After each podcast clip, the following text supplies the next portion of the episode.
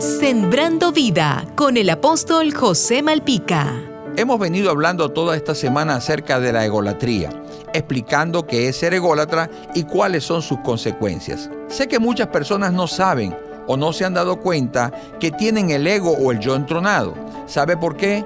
Porque el ser orgulloso o egoísta es como el mal aliento, que el último en enterarse es aquel que lo porta. También sé que cuando una persona sabe que es egoísta, tratará de corregir, ya que muchas de las situaciones incómodas que ha vivido con otras personas han sido afectadas por la conducta egocéntrica que solo busca el beneficio personal, olvidando las necesidades de otros. Tomemos el ejemplo de Jesús.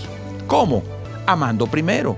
Jesús tomó y toma siempre la iniciativa a favor de nosotros. Dice que los hombres estábamos perdidos, separados de Dios y sin esperanza en el mundo.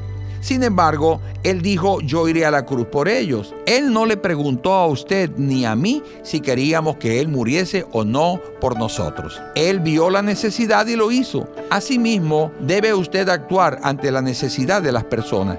Cuando usted piensa primero en las necesidades de los demás y actúa en consecuencia, estará activando un principio del reino de Dios que consiste en ocuparse de las cosas o de las necesidades de otros y Dios mismo se encargará de las necesidades suyas. Si pone en práctica estos sencillos consejos, verá cómo su resentimiento se transformará en gozo y su egoísmo en servicio hacia la comunidad.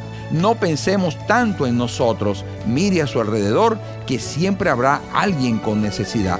Recibe a Jesús como tu Señor y tu Salvador.